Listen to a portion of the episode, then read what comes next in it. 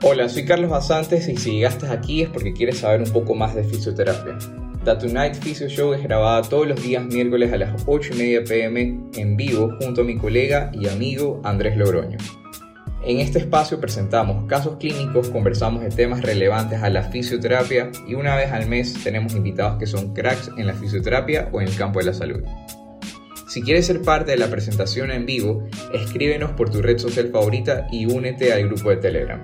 Ahí encontrarás el link a todas las reuniones, artículos científicos, debates y una comunidad muy activa de fisioterapeutas. Bueno, empezamos el show. Y no te olvides de lo siguiente. Join the movement with Seven Movement.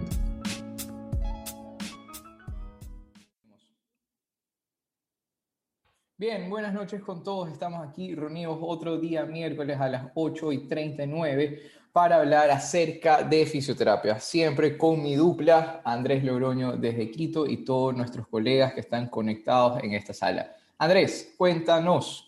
Hola Carlitos, ¿cómo vas? ¿Cómo están gente? Qué gusto. Ya saben, como todos los miércoles, esto es eh, para nosotros un placer poder compartir con todos ustedes. Eh, recuerden que este espacio está creado para difundir fisioterapia Acá nadie sabe más que todos juntos, muchachos, así que hoy vamos a hablar de un tema eh, muy, muy interesante, bastante frecuente, y porque es tan frecuente, creemos que lo sabemos. O qué sé yo, no sé, Carlos, ¿qué tú crees?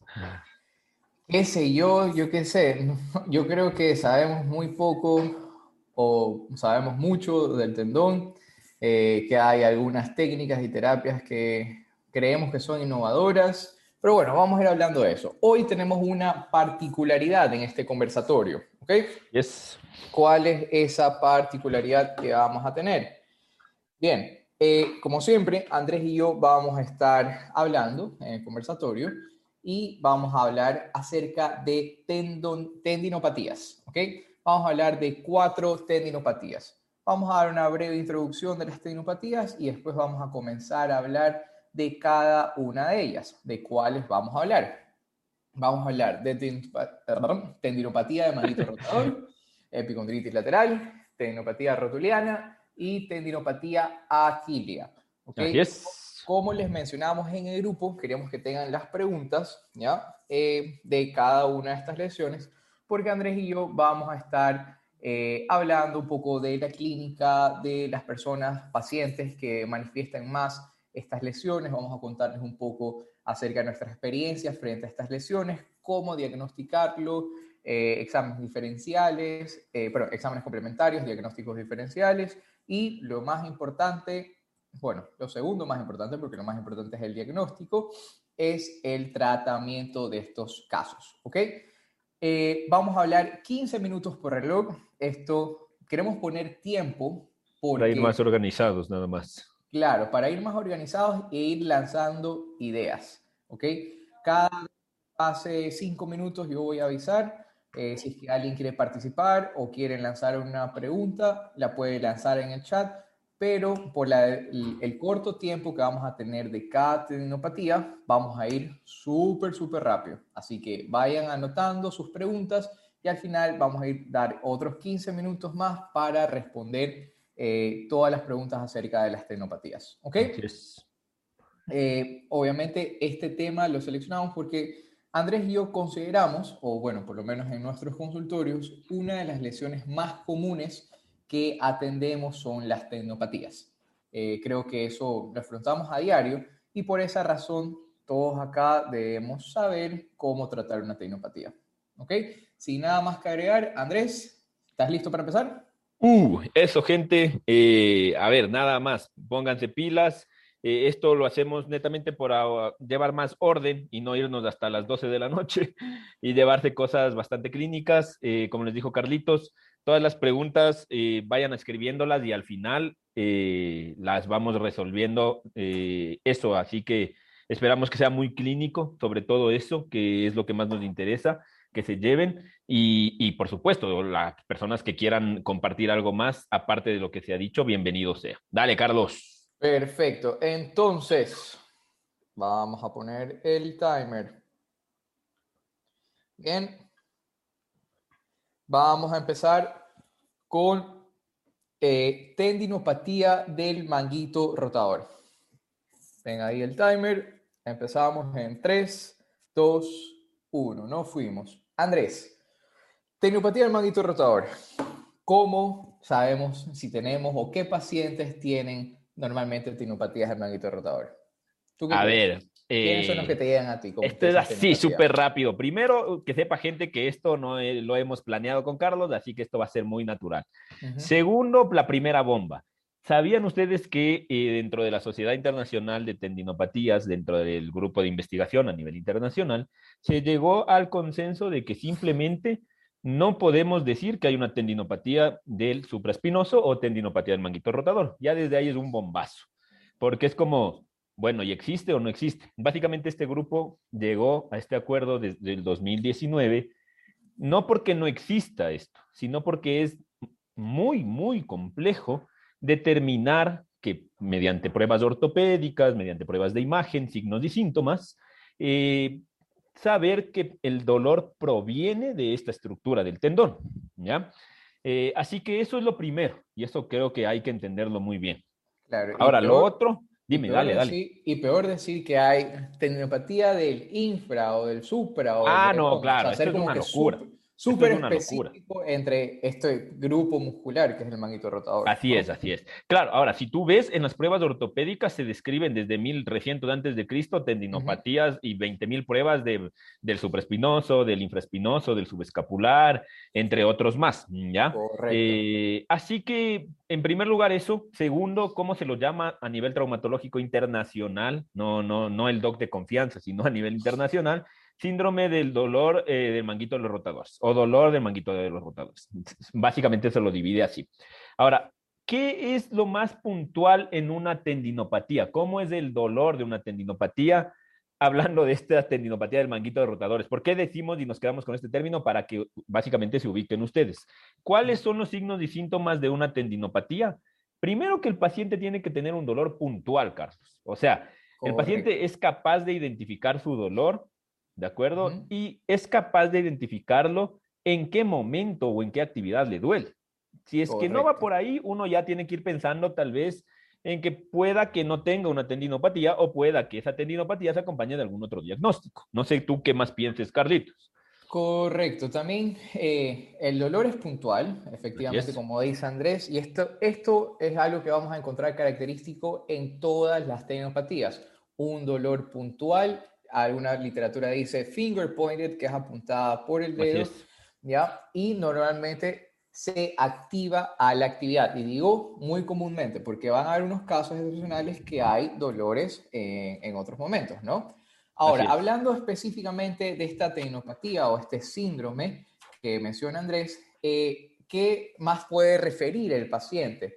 Eh, aquí en la consulta, un paciente que tiene eh, después de haber hecho la, evaluación y haber hecho la clínica, podemos eh, decir que el paciente refiere también un dolor muy extraño, extraño para las personas que no sepan, en la parte lateral del hombro. Así es, así lateral es. Del hombro. Entonces ahí uno comienza a decir, no, pues ¿por qué? Y sobre todo para los oficios que recién están empezando, comienzan a decir, no, pues les duele el lateral, hasta acá no me llega el manguito rotador porque le está doliendo. Así es, así es. Ahora, esto es esto es súper típico, esta sintomatología, y por eso es importante también que, lo, que saber, saber los grupos de edad en donde se presenta con más estadísticas, ¿ya? Porque no es lo mismo pensar en un paciente que tiene entre 20 y 45 años, pilas con esto, entre 20 y 45 años que tenga este dolor, en una persona que tenga más de 45 años con este mismo dolor. O sea, les pongo un caso, eh, viene Juanito de 22 años con este dolor y viene la señora María de 60 años con este dolor. Las personas que tienen más de 45 años y sobre todo mujeres, tienen desgarros del manguito de los rotadores o básicamente del tendón del supraespinoso y generan nocicepción eh, muy parecida justamente a la que dice Carlos. Entonces, de esto también hay que diferenciarlo de manera muy, muy interesante, más por el grupo etario, ¿no? Más por el grupo de edad y el género.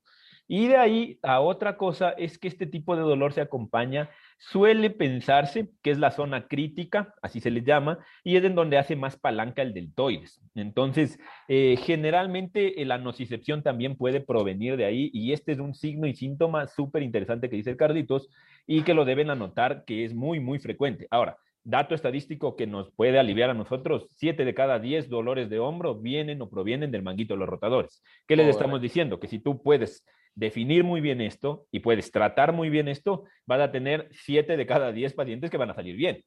Correcto. Bien, pasaron los primeros cinco minutos y hablamos ya de la clínica. Entonces, hasta el momento tenemos dolor puntual, eh, dolor en la cara lateral, ¿ya? Eh, Andrés habló un poco de los grupos etarios. Ahora conversemos un poco acerca de qué población obtiene, eh, bueno, tiene más este, este tipo de lesión. Por ejemplo, y ahorita yo les voy a lanzar un poco en la parte deportiva. En la parte deportiva, exacto. En la parte deportiva, ¿cuáles son los deportistas que más sufren de esto? Este, tenistas, nadadores, en CrossFit, en CrossFit, y esto sí les voy a ser específico, en CrossFit tienen que estar muy pilas con personas que tienen eh, limitación de movimiento overhead, esas personas que lanzan o tienen la barra muy hacia adelante y no meten la cabeza bien al momento de los levantamientos. Andrés, ¿algo más que se te ocurra a ti? A ver, en el grupo deportivo todo lo que es overhead, básicamente, como tú dices, y, aquí sí hay que pensar que son eh, una dosificación de cargas no tan correctas y el gesto deportivo. Aquí sí es importante esto. Y ese es otro que vamos, ese es otro factor que vamos a escuchar muy, muy seguido en todas las tenopatías. Ya van tres. Así es. Ahora, la otra cosa que también tienen que tomar en cuenta, y esto extrapolenlo a todas las tendinopatías, la mejor manera de provocar este, o, de estas pruebas eh, provocativas de, dolores tendinosos son básicamente no a la palpación. O sea, la palpación es la peor prueba que, que, tenemos para identificar tendinopatías. Así que no vengan y le topen el surco y díganle, ah, es una tendinopatía del, del bíceps. ¿Se entiende? Porque son las pruebas menos válidas. Y en los grupos de edad, como les digo, solo hay que diferenciar el deportista overhead, o sea, todo lo que es overhead, todo lo que es sobre cabeza, todos los deportes que generan sobre cabeza, ¿ya? Y los no deportistas hay que identificar causas metabólicas. En el eh. Ecuador eso es a lo bestia, Carlos, es a lo bestia. Correcto porque deben entender y extrapolenlo, extrapolenlo igual, de acuerdo a todas las tendinopatías, eh, hay causas metabólicas, de hecho hay más de 25 causas para que el tendón pueda generar nocicepción, ¿ya? Entre estas, colesterol alto, diabetes, eh, hipertensión, eh, uso de fluoroquinolonas, que es un antibiótico, ¿de acuerdo? Eh, entre las principales, y adivinen, estamos en Ecuador, o sea, principales causas de muerte, hipertensión, diabetes. De hecho, las personas con diabetes tipo 2 tienen tres veces más probabilidades de sufrir una tendinopatía que una persona que no es diabética. Así que pilas con estas cosas. Entonces, los grupos etarios tienes que definirlos muy, muy bien. Correcto. ¿Qué más, Carlitos? Eh, y específicamente eso, sobre todo a los fisioterapeutas, y esto ha sido una punzada por ahí, que llega el paciente, los acuesta en la camilla y comienzan el tratamiento. No, porque puede ser que al traumatólogo se le pasó por alto que el paciente es diabético y tú le estás tratando y tratando y tratando porque sigues una orden que dice tecnopatía de manguito rotador y resulta ser que a pesar de que tú le eh, saques eh, todo lo, tu arsenal de terapia y está bastante bien, el paciente jamás se va a recuperar porque no se ha corregido el, origen, que son estos síndromes metabólicos. Entonces, es. muy importante al momento de hacer una historia clínica recolectar estos datos. Y si es que el paciente no lo sabe o típico paciente eh, con un poquito de obesidad, bueno, con obesidad, para no suavizar, porque no hay que suavizar las cosas, sí, me rayé yo. Paciente con, con obesidad que dice, ah, sí, es que no, no sé si tengo porque nunca me he hecho el examen. Entonces, ¿qué creen? Te vas a hacer el examen para saber, ¿ya? Así es, así es. Eso, eso lo podemos nosotros mandar a hacer. Ok, y mencionaste, Andrés, un poco al inicio de las pruebas. Eh, creo yo que de todas las múltiples pruebas que existen, hay dos específicas que sí las podríamos utilizar para eh, diagnosticar este tema del manguito rotador. Eh, sé que son las de Hawking y ¿Ken, es? Verás, eh, realmente ahí, y esto ustedes van a encontrar en literatura, realmente hay más de 20 pruebas ortopédicas. Esto es, esto es absurdo. Ahora, ¿qué se ha hecho? Ajá, las que, las, y las que dice Carlitos, que son como las más fiables, siempre con signos y síntomas acompañados, ¿de acuerdo? Correcto. Primero, prueba de abducción de arco doloroso. El paciente nada, loco, o sea, literal solo le haces esto, no, nada más, o sea, esa es la primera y realmente el paciente te reporta dolor, puede reportarte dolor en la elevación o bajando incluso, ¿de acuerdo? La segunda es netamente esta, la que hablando, la de Ahí también hablando, perdón que te interrumpa Andrés, otra cosa, ya estamos en los últimos cinco minutos, vayan anotando sus preguntas, acuérdense. Eh, Ah, otro signo que al momento que hace la deducción completa tiende a, subir un poquito el hombro. Eso es característico de estos pacientes. ¿Qué otra, Andrés? Eh, la prueba de esta, la prueba de la lata vacía, ¿de acuerdo? Y, la, y con, resistencia en la deducción. Y esta de acá que se llama Blower y haces esto. ¿ya? O sea, ahí, ahí y haces esto. Básicamente esas más signos y síntomas es lo que llevas. Ahora, las imágenes así rapidín eh, para diagnosticar una tendinopatía, poco nada. Se piden las imágenes realmente a nivel clínico, pese a que la evidencia te dice que no, cuando tú consideras que ya el paciente tiene algún daño de desgarro o lesiones articulares acompañadas. Entonces estamos hablando que solo mandaríamos a hacer un eco si es que el, fue el mecanismo que inició el dolor es muy traumático o si es que estamos hablando de pacientes eh, añosos, o sea, pacientes sobre 50 años, ¿verdad? Sí, y, nada, y nada en agudo, nada en agudo. Nada en agudo y, y, que sea una resonancia. En hombro, acuérdense, pila de esto, una resonancia magnética. ¿Una resonancia? Así, sí, sí, sí, así es. Un eco, o sea, en eco sí alcanzas a ver si es que el desgarre... Claro, pero realmente en el eco no vas a ver lesiones asociadas. Entonces hay que entender que pilas con pedir imágenes, más, sobre todo más en las personas de 45 años en adelante, porque adivinen qué, va a salir muchas cosas. Correcto, correcto. Entonces, pilas con eso. Muy bien. Tratamiento, Carlitos. Tres minutos y 20. Tratamiento. ¿Qué hacemos? ah, ya, me estás preguntando. Yo pensé que ibas a hacer tú. ¿Qué hacemos? otra cosa que van a escuchar bastante recurrente en todas las tenopatías, el manejo de las cargas en en ese hombro, obviamente, ¿no? ¿Qué más se cómo, y qué hablamos de manejo de cargas con respecto a esto, Andrés?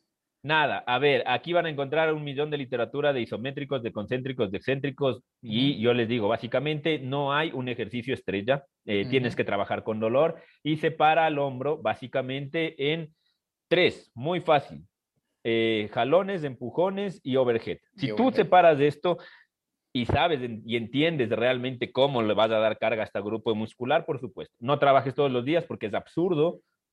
Pilas con eso. En, esa, en eso mismo que acaba de decir Andrés está su planificación para la terapia. Sabemos que al paciente con una tenopatía no lo trabajamos todos los días porque no podemos cargar todos los días. Entonces vamos a trabajar tres veces a la semana. ¿Qué creen? Un día de empuje, que estamos hablando de todo el tema de tríceps y pectoral. Eh, estamos hablando de tracción, músculos escapulares romboides, y otro día overhead. Y aquí sí quiero mencionar un tip clínico, ya saliendo un poco de la evidencia. Eh, en cuando comenzamos a trabajar overhead, considero, no sé qué tú opinas, Andrés, que este es el movimiento que más dolor les puede eh, generar al paciente. A mí me gusta, sí, sí, sí. A mí me gusta utilizar mucho una estrategia de primero eh, mantener solo la posición y hacer que el paciente no se concentre tanto en la carga, sino que se concentre en la musculatura posterior, o sea, que se concentra muchísimo en apretar la parte de escápulas. Y esto, ojo, no es que estamos haciendo que trabaje más la parte escapular, sino que le estamos dando ciertos distractores al paciente. Otra estrategia que yo he encontrado en mi consultorio para trabajar overhead, y te la recomiendo, Andrés, es el tema del trabajo overhead con las ligas de resistencia. Ah, está bien, está bien. Entonces el paciente no se está concentrando en, en subir los brazos, sino que se está concentrando en trabajar la apertura de la liga que comprometen otros grupos musculares. Total, total. Que la subida. Otro tip clínico en el último minuto, Andrés. Dale. Ah, ya, dale. Deja las escápulas en paz, maldita sea. Nada más.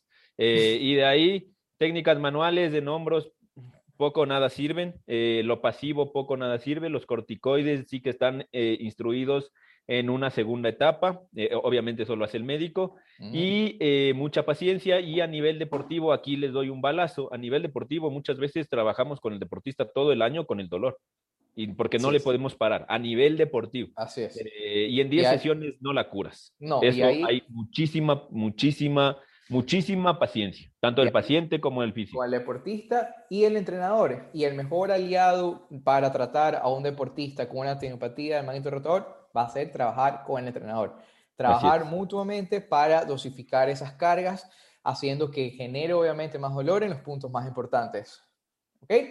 Y 5, 4. ¡Qué genio! Bien, Carlos. Vas a explotar el cerebro hoy, hermano. Y suena, sí está sonando por si acaso. Bien. Un descanso, porque esto parece metralleta ya hablando. Sí, sí, sí, un descansito de dos minutos, ahí escriban sus preguntas, pero nada, es, es, una cosa de locos. A nivel tendinoso no se llega, a nivel de tendinopatías no se llega a un acuerdo. un consenso completo. No se llega a un consenso. Así que el que tiene la cura, pero por favor, ¿qué está esperando que todo el mundo está investigando? E incluso, o sea, todavía los, los, tratamientos se basan en modelos, o sea, en modelos sí, sí, total. En, modelos de por qué está generándose esta lesión, ¿no? Total, total. Entonces, nada, para, aquí, para eso estamos acá, para hablar, contarles nuestra experiencia, contarles lo que hemos leído, lo que nos funciona, lo que no nos funciona. Pero como les dijimos, este, eh, las preguntas vamos a ir leyendo al final. escríbanlas, escríbanlas, por favor. Para que quede y al final, ajá. Ajá, ahorita al final dos minutos de break para que Andrés tome agua, podamos ajustar. Ya me acabé un café, ya, ya no me voy a tomar otro porque de ahí no duermo. Yo no sé cómo duermes luego con tanto café que te pegas, la verdad. Ah, sí, muchachos, la verdad, cuando fui a Guayaquil, Carlos estaba, pero preocupadísimo. Esto descuento, o sea, era hermano, ¿estás bien? Yo, sí, brother, todo bien. O sea, e, esto, que, o sea, es del tamaño de mi cabeza, ¿ya? Y el tamaño de mi cabeza, esto se tomó dos en un día. No sé, no sé, pana. Era, era ahí todo preocupado que me va a dar un paro cardíaco, me decía. Y, no, y lo, y lo, peor, y lo peor era que yo lo veía al man y el man estaba así, zen, tranquilo. Yo me tomo un café en la mañana y estoy más hype de lo que siempre estoy. Puta. Dale, vamos a verlo. Vamos, 20 segundos para empezar el segundo. Vayan escribiendo sus preguntas. Sí, porque de ahí la van a decir, no, no, y me olvidé, y de ahí escriben por interno. Más bien ahora, más fácil. Sí, sí, porque por interno, aquí la señorita pasa ocupada, yo paso ocupado con cosas de verdad. ya, así que... Eso, exacto. Sigan escribiendo y de ahí al final vamos a ir leyendo todo. Al final, después de las... Ahorita nos faltan tres. Vamos con epicondilitis lateral o no sé si es que ahora tiene un nombre nuevo, eso sí no he leído. no me verás con, sorpresas, sí. Es, como, eh, ahí, sí, es como contigo, ya no sé ni qué esperar. Empezamos en tres, en tres segundos. Tres, dos, uno y vamos. Entonces, epicondilitis lateral o no hay otro nombre, ¿verdad? No, no, no hay. Epicondilopatía le eh, dicen eh, tendinopatía lateral de codo. Ah, vale, ah, no, no, pero no hay, no hay. Ok, perfecto. Gracias. Bien, entonces, ¿quiénes, cómo y cuándo? No, primero, ¿quiénes o cómo podemos identificar una, una lesión de tendón en el codo? Ya. A ver, esto igual, signos, síntomas. Acuérdense que realmente todo, toda la parte musculoesquelética, bueno, en esta parte las tendinopatías, todo tiene que ser signos y síntomas. O sea, la gente es como que se, se alborota intentando eh, saber pruebas ortopédicas que muchas veces ya no están ni validadas, pero realmente en donde se marca el diagnóstico es escuchándole al paciente, la plena, o sea, y en tendinopatías es extremadamente fácil. ¿Cuál, ¿Cómo identifico que el paciente tenga, o, o, yo pensar en que el paciente puede tener una epicondilopatía lateral. Adivina qué te va a decir Carlos. Oiga, me duele aquí. Aquí. así de simple. Es lo más científico que les puedo decir. es la plena. Y la otra que empiezan a tener ya cuando empieza a ser un poco crónica o están en un periodo álgico de dolor, que les dicen, oiga, es que no puedo destapar las cosas o me duele mucho destapar las cosas, se me cayó el plato la otra vez. Estas oh. cosas son típicas, no sé qué otro signo, síntoma tengas tú, pero estas dos ah, son las más típicas realmente. Correcto, eh, exacto, o sea, eh, pruebas específicas, o sea, eh, hay una que una colega me enseñó hace, hace, hace poco, porque hay una que a mí me gusta hacer, que simplemente le, agar, le digo al paciente, mientras estamos conversando, ah, agárreme la mano, apriéteme la mano. Me dice, ay, ahí me duele. Ok, perfecto, ya sé qué tiene ahora. Voy a ver qué, lado está más afectado. Ok, apriéteme la mano y ahora trate de vencerme la mano hacia adentro. ah, ahí ya no me duele. Estamos activando la parte Exacto, justo eso te iba a decir, perfecto, súper bien. Y ahora, apriéteme la mano y vamos para afuera. ¡Ay! No puedo, me, como que pierdo fuerza y me hinca. Ya sabemos que es del otro lado. Así es. Y esto es importantísimo lo que tú dices, Carlos, y que la gente lo sepa ahora, el lenguaje del paciente. Esto es típico, esto en serio es, es muy, muy, muy de clínica, porque no va a haber un artículo científico que les diga, oiga, cuando le brin, cuando el paciente diga que le brinque, es una tendinopatía. Esto realmente lo vas a ir aprendiendo primero en el lugar en el que uno está y segundo porque es muy sociocultural y aquí hay mucha gente no solo de, de, Quito, Guayaquil, sino incluso de otros países, no solo de Ecuador. Eh, así que hay que entender muy bien el lenguaje del paciente y hay que preguntarle muy bien. Es como, tópese, yo suelo decir esto, indíqueme dónde le duele, porque muchas veces el paciente dice, veas que me duele, me duele todo el brazo. Claro. Y es como todo el brazo y te dicen, sí, aquí. Y uno es como, Ah, ¿en serio? esas cosas, esas cosas pilas realmente, ¿ya? Y de ahí, una cosa interesantísima que pasa en las epicondilopatías o en las tendinopatías laterales de codo, pilas con esto, es que el paciente te dice, no solo me duele aquí, no todos, pero un, una importante, una importante, eh, un importante grupo de pacientes te dicen, me duele así. No sé si te, si te ha dicho algún paciente. Ajá, y me duele así, ¿ya?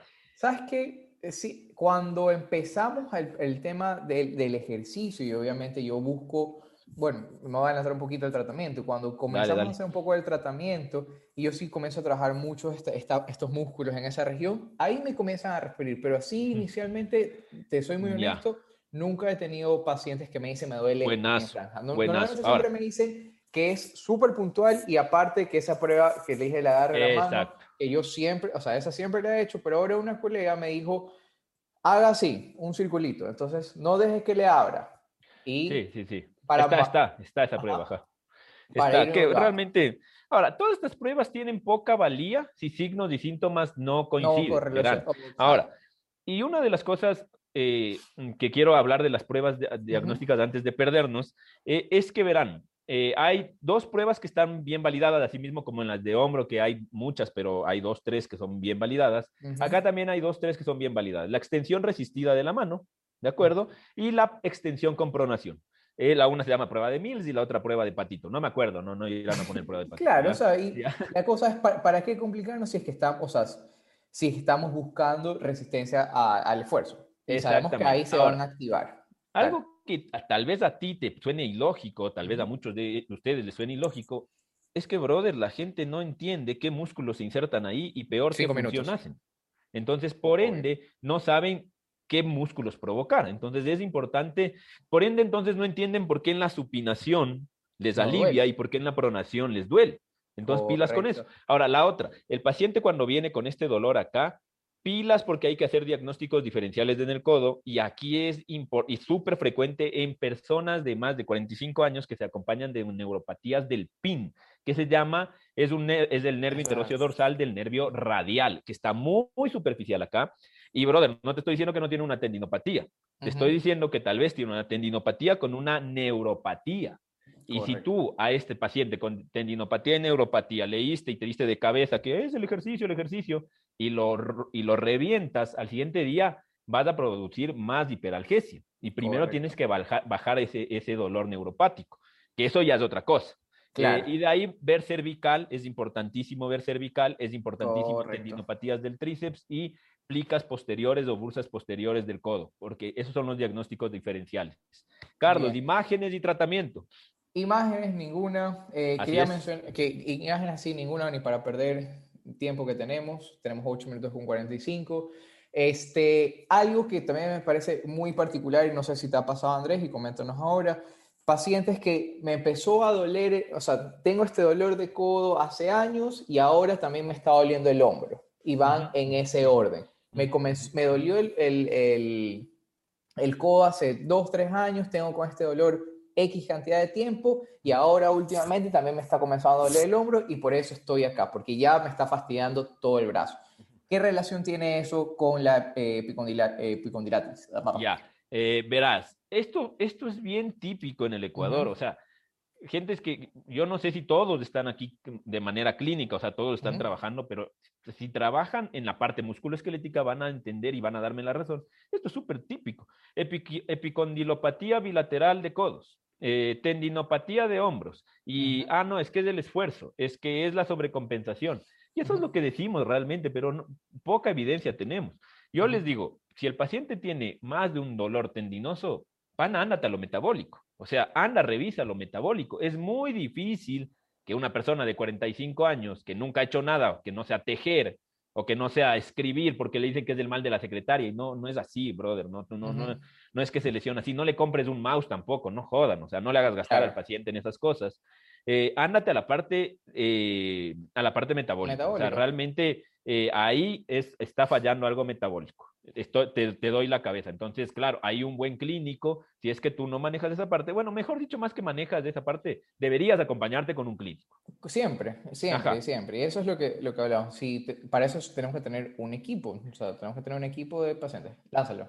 Eh, otra cosa, pilas aquí clínica y que tiene evidencia es las, eh, los brace para epicondilopatías bilaterales. ¿Ya? Eso sí, ni siquiera los he visto. ¿ah? Los braces son literal como el de la rodilla en rotuliano que le une así en el codo. ¿Sí? ¿Qué dices tú? ¿Vale o no vale? ¿Lo usas o, no lo usas? Así en, de una. Te, lo juro que ni siquiera, ni siquiera sé qué va a limitar, o sea, va a limitar la flexión extensión. no, no, no, no, no, no va a limitar nada se la pone debajo del codo, se la, pone, se la pone debajo del codo, ¿ya? Eh, y lo que hace, o cuál es la idea, es el de distribuir o disminuir la carga de esa musculatura, ¿de acuerdo? Ahora, estas, esta, esto tiene evidencia, tiene evidencia en el dolor agudo y en el paciente que no puede modificar sus actividades. Brother, pero si eres una persona de 45 años eh, y que puede hacer reposo de tejer o de hacer las actividades que le están doliendo, que no le están pagando 50 mil dólares por hacerlas, tienes que hacer cambio de actividades y punto. Pero si no, es una buena estrategia hacerlo. Eh, y esto, por ejemplo, en el deporte. No le pongas taping, que no, no, no, no sirve de mierda, y no le fricciones, perdón si aquí hay gente de Siriax amante, pero... No pidas perdón. ¿Para eh, Es que la, la, la, huevada es así, hermano. De ahí después de. ay, para, eres, eres un poco empático. Ay, Dios ¿para mío, qué, ¿Para qué pides perdón si no lo vamos a rayar? Ya, vamos avanzando, que nos quedan Tengan en cuenta, pilas, muchachos. Aquí ustedes, en, en, todas las tendinopatías, esto extrapólenlo ya, no solo al codo. En todas las tendinopatías, déjale en paz al tendón, no le toques. No es necesario tocarle al tendón. ¿De acuerdo? Porque no le vas a hacer ni bien ni mal. Ah, bueno, al contrario, tal vez tienes un riesgo de hacerle mal. Claro. Bien, vamos avanzando. ¿Qué pacientes normalmente tienen eh, esta, esta, esta, lesión? Y yo te lanzo cosas súper puntuales que digo, chef, chef, obviamente tenistas, eh, amas de casa que tienen familias grandes, eh, que esas que manejan las hoyotas. como Andrés mismo le dice, el mal de la secretaria, las secretarias o personas que trabajan en oficina. ¿alguien se me, ¿Algo que se me escape? Eh, no sé si te ha pasado a ti, no sé si gente les ha pasado, personas que acaban de dar a luz. También. Súper loco. Se cree, no sé por qué, y que y, aquí lo digo, no sé por qué, o sea, no sé exactamente si es porque es que le cargo mucho al niño, como saben decir, o es un tema hormonal, un desequilibrio hormonal. No tengo idea pero definitivamente tienes que dejarle de cargar al guagua dentro de lo posible porque eso, esa es la actividad que te molesta más en ese momento. Yo, yo me acuerdo que en la universidad nos dijeron, ¿ya? Porque obviamente la mujer, o sea, decían que la mujer comienza a hacer actividades más de manual fina y que por eso le comenzaba a doler. Sí, no, no, sé. Pero es súper interesante. En la persona embarazada pasa esto, no, no les digo en todas, ¿no? Ajá, pero sí, sí pasa, sí pasa esto. Bien. Eh, eso, pero como tú mismo dices, y lo hemos mencionado antes, los temas metabólicos en las mujeres. Eh, otras, otras personas, y aquí apunto para los deportistas, y algo que vi bastante en la pandemia, que todo el mundo se compraba sus mancuernas, sus kettlebells. Personas ah, que entrenan muchísimo con mancuernas y kettlebell, porque pasamos agarrando, no hay distribución al momento que utilizamos una barra o un aparato, entonces, eso también puede, esas personas que están solo entrenando en casa o con mancuernas también tienen posibilidad de tener una tendinopatía, eso me di cuenta ahora. Así es, así es. Bien, Tratamientos, Andrés, ¿qué hacemos? Últimos tres minutos, vamos. A ver, yo aquí les voy a decir qué no hacemos, Carlos, porque realmente en los codos, esto, esto, esto sí es una experiencia vivencial clínica. Creo que en, en, las tendinopatías laterales de codo es en donde más les cagamos al paciente. O sea, muchachos, no fricción, en serio, no fricción, porque si el paciente tiene una neuropatía que es muy frecuente, le vas a, le vas a generar más hiperalgesia. Primero. Segunda cosa, dejen de mandar eh, impreso los ejercicios de YouTube de tres minutitos, tres minutitos, tres minutitos. Pero deben entender por qué, porque el tendón no necesita estiramiento estático en dolor agudo, menos, menos aún si tiene una neuropatía. Así que nada. Y el tratamiento de base en estos es infiltración en pacientes con dolor agudo, pilas con esto. Ahí yo hablé con un traumatólogo y yo le dije, loco, pero yo tengo pacientes que con infiltración no les alivias nada el dolor y otros que van seis meses y no tienen dolor. Depende la ah, pilas aquí, depende el buen, la buena infiltración, porque es muy cagado llegar justamente a donde se debería llegar. ¿Ya? Así que pilas con eso y ejercicios de carga, de agarre eh, y separar. Eso te iba a decir. prácticamente es tema de agarre. Eh, hablando de cosas, de cosas clínicas, cambien los instrumentos, o sea, usen una liga, después usen una pelota, usen una mancuerna, usen un kettlebell, usen, eh, yo tengo unas agarraderas que son un poquito más grandes que las que son finitas, eh, que se cuelgue, o sea, obviamente todo progresivo y a la capacidad que tenga el paciente. No vamos a hacer colgar a una señora, una señora mayor en la barra, por Dios.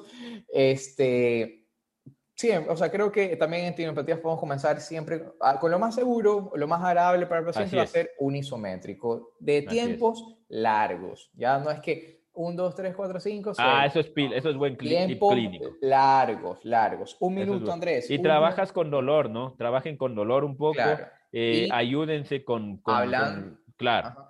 Eh, mucha, mucha paciencia, mucha educación. De hecho, la última, el último estudio que salió es de cuatro meses a un año de tratamiento y de ahí considerar si es que el paciente no mejora, entrar a cirugía. Y la neurodinamia es una muy buena técnica siempre y cuando el paciente tenga este dolor neuropático. Ahora, pilas, si este paciente tiene dolor tendinoso y neuropático, pilas, o sea, yo me, primero me voy a la parte neuropática, que es la que más que, es la que más le está jodiendo. Así que eso, gente, pero es una lesión bien jodona, súper jodona aprovechen y no solo lo saquen la madre trabajando isometría, agarrando, sino que aprovechen y trabajen hombros. Trabajen, sí, sí, aléjate, exacto, aléjate. Comiencen a trabajar. De hecho, vas a, tener, vas a tener contracción en esa musculatura.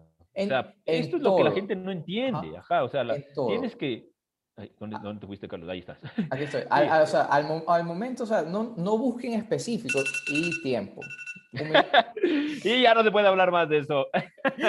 sí, ya para cerrar con el tema del tratamiento, eh, búsquense alejar un poquito, o sea, eh, distraer inclusive un poquito al paciente acerca de su punto, de su foco de atención, ¿ok? Eh, del foco de atención. Dele distintas tareas, pero sabemos sobre todo, sobre todo, que cualquier cosa que trabaje, el agarre, va a estar trabajando ese, ese, ese epicóndilo.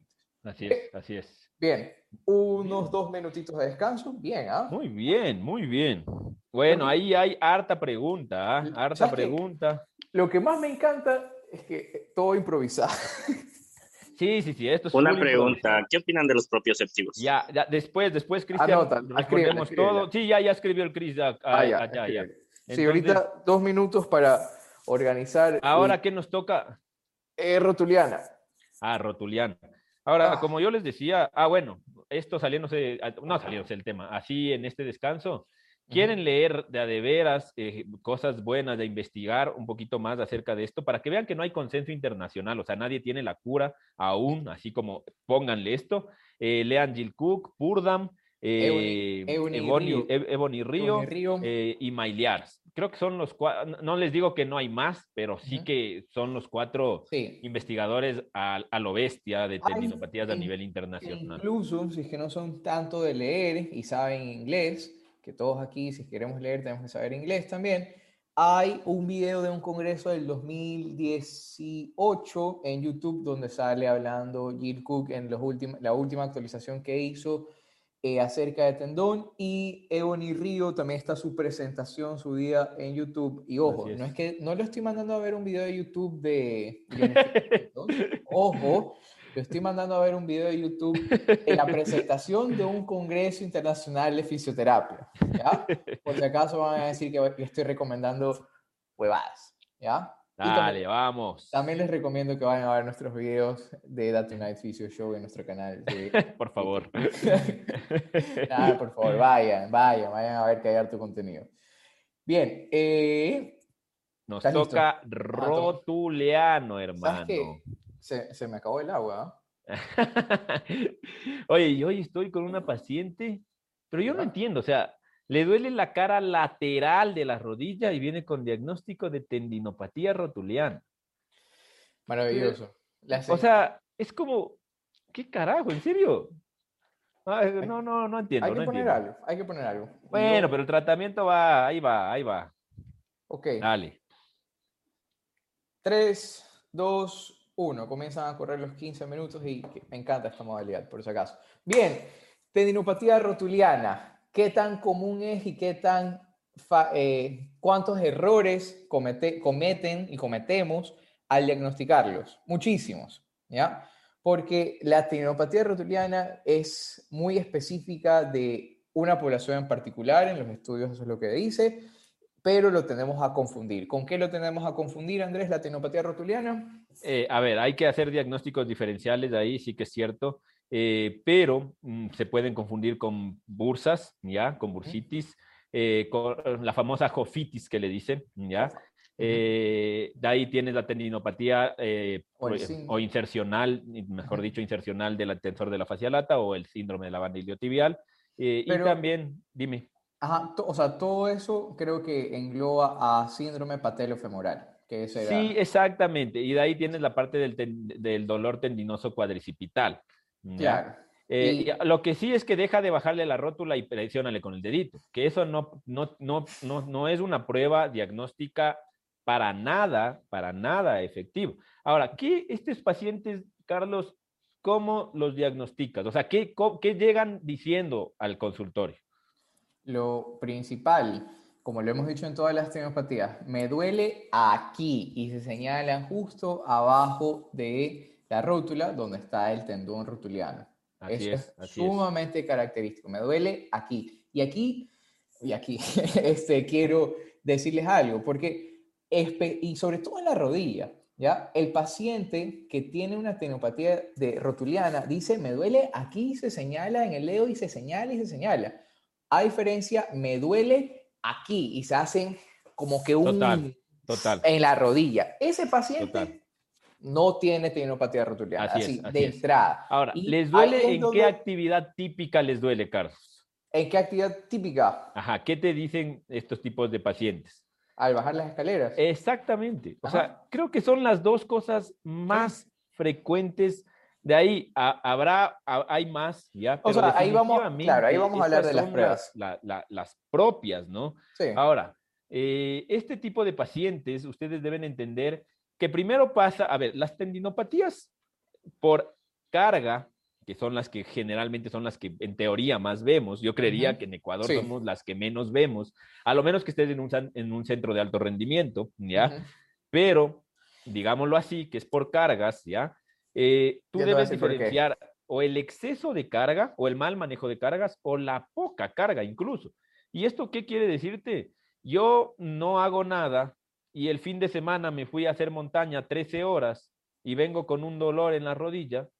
Es normal, o sea, tranquilo, ¿Qué no lo esperas? O sea, asustes al ¿Qué paciente. Claro. ¿De acuerdo? No lo evalúes, no lo diagnostiques y no le digas, me parece que tiene una tendinopatía rotuliana, porque el paciente va a ir al internet y adivina qué va a encontrar. Entonces, estas cosas son típicas también. A lo que voy es que este comentario es que estas cosas o esta parte de las tendinopatías son bastante típicas en atletas amateur o deportistas de fin de semana, como les llamamos nosotros, porque se acompañan de un mal manejo de cargas y en el Ecuador de un mal manejo metabólico. Se queda a tomar, Claro. es diabético, es hipertenso, tiene colesterol alto, eh, es fumador, ¿cierto? La, la fumación, no sé por qué iba a decir eso. el, tabaco, el tabaco es un factor de riesgo para las tendinopatías, incluso para los desgarres tendinosos. Sí, también. Dale, Carlos. Este, hablando, si quieren ponerse un poquito especiales en la clínica para terminar de diagnosticar esto, a mí me gusta que los pacientes se sienten en el borde de la camilla les hago una resistencia con las piernas de flexión. Normalmente eh, en esa resistencia no les duele, ¿ya? Eh, les digo que hagan una extensión y ahora les digo no dejen que les baje la pierna. ¿Y qué ah, palanca larga, está muy bien. En una palanca larga, ahí detona el dolor. Así es, así es. esa es otra prueba y nuevamente, repito, ¿ya? Y siempre tengan muy claro lo del tema, me duele aquí y no me duele como que aquí, no sé por dónde. Claro, e, e, Eso va a ser crucial al momento de diagnosticar una tenopatía de, eh, de, ahí tienes las otras pruebas provocativas que son, no es manguito rotado, sino en rotulio. ahí tienes las otras pruebas que son provocativas y que van muy bien, que las puedes hacer. O sea, el squat va muy bien, pero de hecho yo les digo, hagan todo lo que es monopodal. Todo lo que es monopodal va a generarle o va a intentar generarle el dolor del paciente. Ahora, es importante que en todas estas pruebas provocativas no solo te quedes con el sí me duele, sino que le preguntes al paciente, ¿ese dolor es el que tú tienes o este es un dolor distinto? Pilas con eso, ¿de acuerdo? Porque tienes que reproducir, verán, esto es netamente ortopédico, o sea, ustedes deben entender algo. Si no está claro, no es ortopédico, brother, no te inventes, o sea, lo ortopédico es sumamente fácil diagnosticarlo siempre y cuando tú sepas, obviamente, signos, síntomas y pruebas. si no, vas a darle que no, que es que el sacro está rotado y qué sé yo, ¿ya? ¿Me entiendes? Pero hay que darle así, o sea, tac, tac, tac, y deben entender algo. Nosotros luchamos en las tendinopatías con procesos no inflamatorios, por Dios, o sea, sáquense de la cabeza que el tendón está inflamado. Dale, Carlos. O sea, hasta el momento, porque recuérdense, como decimos al, al inicio. Claro, hasta el momento, hermano. O sea, estamos, estamos, o sea, repito, tienen más de 20 años investigando el tendón y hasta el momento pueden decir esto certeramente es, pero todas las hipótesis y las grandes hipótesis que donde se basan la gran mayoría de tratamientos dice que no es un proceso inflamatorio. Y e incluso por lógica, el tendón es una estructura muy poco vascular. ¿De, qué, ¿De qué inflamación me van a hablar si es que es una estructura muy poco vascular? ¿Ok? Así es. Bien, entonces, eh, personas o deportistas que sufren de esta lesión, Andrés, característicos, ¿qué deportes? A ver, eh, eh, esto es típico en el básquet. Básquet. ¿ya? Típico en el fútbol también, realmente. Por, ah, y muchas veces en el fútbol amateur por el tipo de calzado y terreno. ¿ya? Porque estos brothers tienen unas canchas más feas que las de mi bar. ¿ya? Eh, esa es la otra. Y también mucha gente que hace montaña o, o, o trabajo de, de, descenso, más claro. ¿ya? en donde, en donde, en donde te lesionas más, no les digo que todas las penitentes son malas, pero en donde te lesionas más, realmente es en el descenso, ¿de acuerdo? Y, perdón que te interrumpa, Andrés. creo, que creo que todas las lesiones, bueno, la gran mayoría de lesiones en la rodilla sucede en el descenso. así es, es donde más te solicitas a la rodilla. Correcto. Así es, así correcto. Y eh, yo siempre hablando, de deportes, ¿no? Hablando claro, de hablando de actividades como CrossFit y ejercicio funcional. ¿Qué tienes ahí? ¿Cómo vas ahí? Ahí cómo va, es que, es que no haces ejercicio funcional, no haces CrossFit, no sabes de, la, de, lo que, de No lo voy a hacer nunca. No vamos a hablar de esto aquí porque no me parece ejercicio eso. Es ejercicio, definitivamente, o si no van a ver los CrossFit Games. Pero bueno, ¿qué pasa? quiero, dejar súper claro con, sobre todo con los ejercicios funcionales, chicas, chicos que hacen ejercicios funcionales. Algo característico que veo es que uno tiene una sentadilla terrible, o sea, tiene una sentadilla súper alta, alta. Ojo, no tienen la profundidad de la sentadilla y lo único que hacen es reventarse el cuádriceps por una hora. Así es. Eso es una característica. Yo le pido a la paciente, ah, ya, es que no, es que yo entreno funcional eh, y ya déjame ver tu sentadilla. Se paran y hacen esto. Esa es su sentadilla. Entonces tiene una sentadilla terrible que no compromete ningún otro grupo muscular. Otra, hay entrenadoras de funcional que les encanta saltar por todo y sabemos que uno de los mecanismos eh, lesivos son los saltos. Por eso es que es bastante característico en básquetbol. Todo lo que es salto. Ajá, todo, lo, que, es salto. Entonces, si es que estás saltando repetitivamente mientras estás haciendo funcionar con tu lita, mientras te ponen reggaetón, obviamente también te vas a lesionar. ¿Ya? Todo, todo lo que es salto. Eso por hablando del fitness y eso hablando de funcionar. Y hablando de CrossFit, eh, personas que comienzan a correr por primera vez y saltar los cajones. Se emocionan bastante y todos los días ah, quieren comenzar a saltar. Eso es algo clínico. Es, que, es, que, no es deporte, hermano. ¿Para qué saltas del cajón? ¡Wow! Para ganar el fuerza, ya, ya, ya. para que puedas subir la, montañita, pues, para que podamos subir la montañita caminando por 13 horas, viendo los pajaritos. Ahora, ya, no estás peleón, ahora. Eh, Cinco minutos. Imágenes, ninguna, ninguna, realmente ninguna. O sea, no, no necesitas una imagen para confirmar el diagnóstico, no necesitas, no es necesario. Eh, se suele pedir ecos, pero nada. Eh, ah, la otra, es que quiero ver si el tendón está engrosado, brother. Si te dice que el paciente tiene más de tres años con dolor tendinoso, adivin, va, a estar engrosado. Claro. O sea, eh, y, y, cambia en algo eso, no. no. Hoy, de hecho, ya no se lucha contra eso. O sea, eh, deben entender, porque claro, en el mundo de la traumatología antes se luchaba porque se pensaba que el grosor del tendón era lo que estaba ocasionando dolor. Pero nada, hoy hay que, nada, sabemos que no hay ningún tratamiento que desengrose el tendón, que no sea la cirugía, ¿ya? Eh, pero básicamente el dolor proviene de muchas estructuras nociceptivas y sobre todo de ciertos químicos como se ha visto en estudios de mayor sustancia P, que eso genera más nocicepción, ¿ya? Pero esto ya es muy químico y esto importa en el tratamiento clínico, en el tratamiento terapéutico, poco o nada. Lo que tú tienes que darle, ya pasándonos a, la, parte de, a la parte de tratamiento, Carlos, es, eh, que empieces a darle carga. Y la carga no como está en el cuadrito, ¿no? Que isométrico, concéntrico, excéntrico, soplele la cabeza, no, o sea, eso es... Así no funciona. Es muy poco, ¿ya? Y eso es algo, una cosa que, que siempre digo. Está bien comenzar a hacer isometría, pero si es que tienes una persona de 220 libras, ese isométrico se le va a quedar en la muela. Tienes, que hacer, tienes que cargarlo proporcionalmente a la fuerza que tenga tu paciente. Así ¿ya? Es, así es. Eh, bueno, sabemos que en tendinopatías hay eh, tres, dos ejercicios que, bueno, tres ejercicios que les gusta mencionar bastante a los autores, que es el banco de cuádriceps, así es. típica, eh, el Spanish Squat, que es sumamente difícil, no sé si lo han intentado, y la prensa eh, la, la, prensa, ¿cómo se llama esa máquina que usan con shortcito y camiseta de tirada? El press de piernas. es, es, ese juguetito. Que dicen, no, bueno, pero vamos a ver. El press de piernas 400 libras y hace una sentadilla de 100 libras. ¿Cuánta, ¿Cuánta gente tiene eso? Es absurdo, o sea, no puedes trabajar con esas cosas. Claro, pero, o sea, yo, y aquí sí, el tema del banco de cuádriceps lo podemos adaptar todos en el consultorio. Eso sí, si no, mañana me dicen y les mando una foto cómo adaptar. Y el Spanish Squat también, eso es conseguir una cincha o una, el, press es medio, medio cagado. El press sí es como que... y no es indispensable, gente.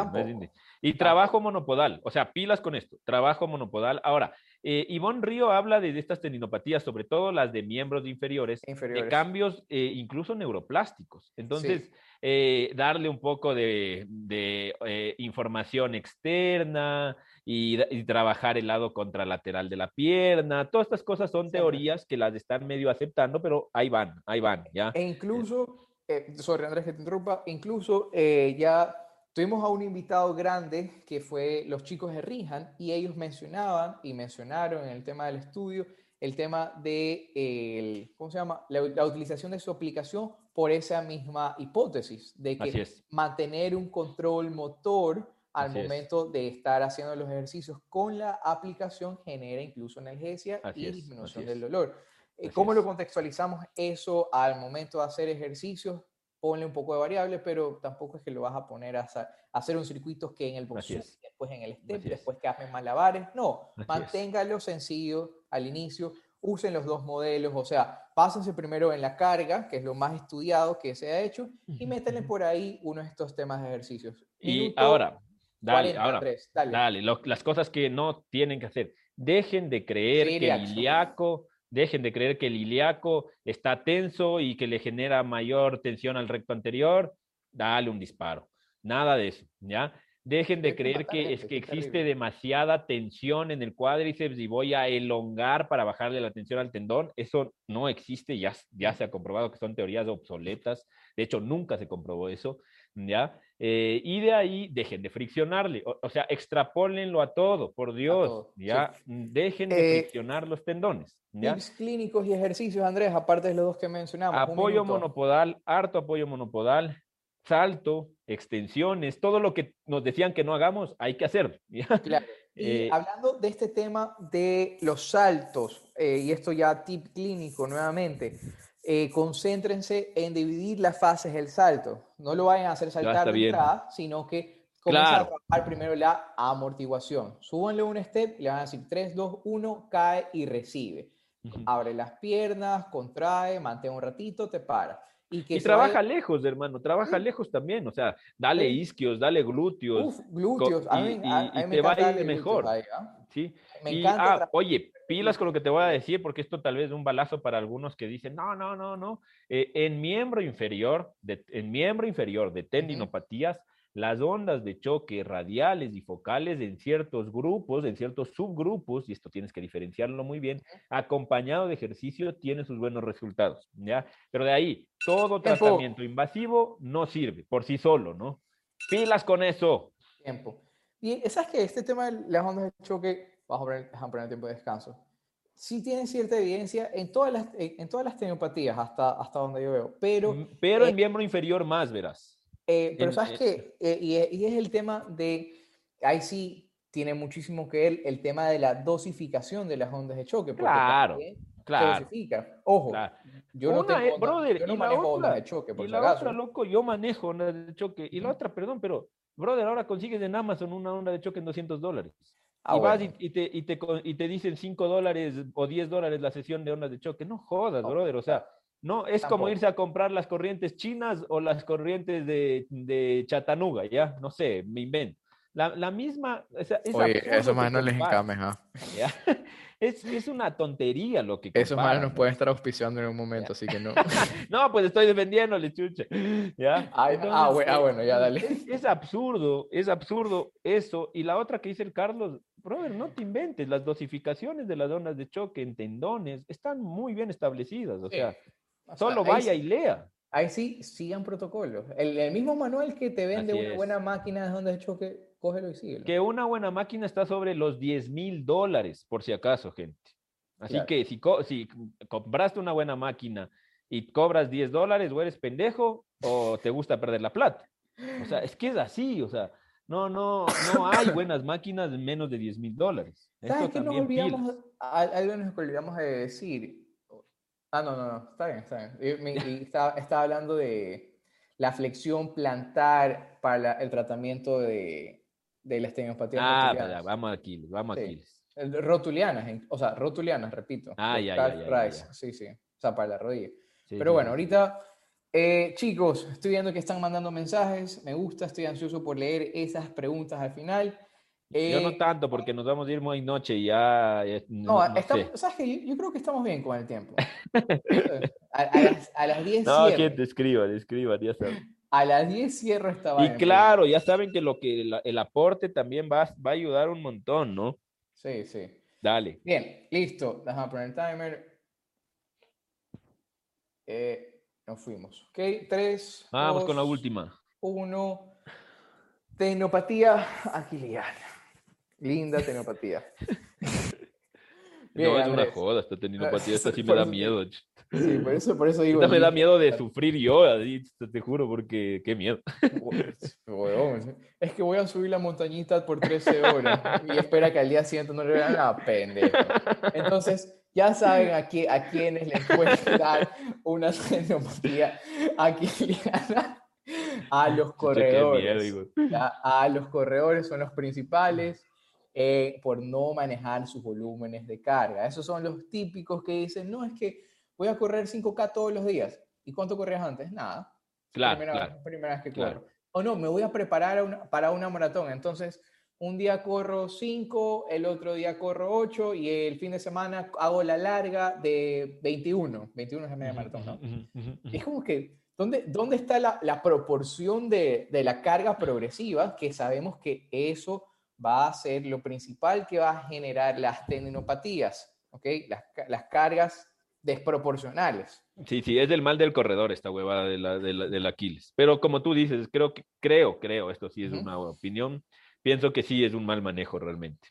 Sí, y, o sea, y el tema del calzado, brother, es la primera cosa, es, en serio, en las tendinopatías de Aquiles es tal vez en la única que les digo, loco, déjate de huevadas, no, no, Ahí sí no ahorres en un buen zapato, o sea, sí y no, un buen o sea, zapato es el más cómodo, no, no el pronado, no el supinado, no el que- ni sé qué. Es que ahí, sí no te la doy por la misma razón que estás diciendo. O sea, que, o sea, decir buen zapato es el zapato No, no, no, es que sí te tienes guste. características, brother. Tú no vas al gimnasio con chanclas.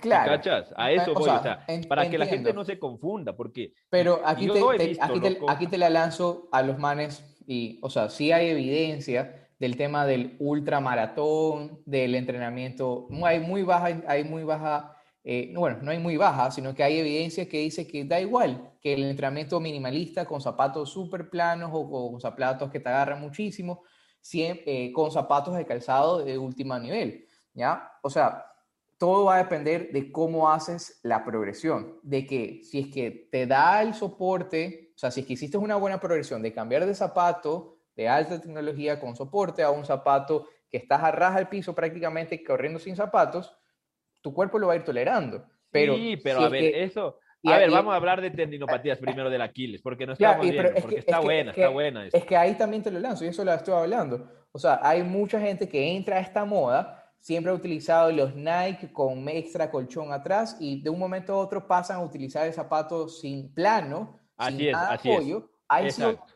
te vas a lesionar. Exacto, el exacto. A ver, y aquí pilas con esto, bien lo que dices en eso, Carlos, o sea, Sí, por eso lo primero, traigo. ningún, ningún zapato ha demostrado ser más efectivo en el Superior. rendimiento deportivo, en Correcto. el rendimiento deportivo. Ahora, que hay estudios de Usain Bolt, brother, sí, un.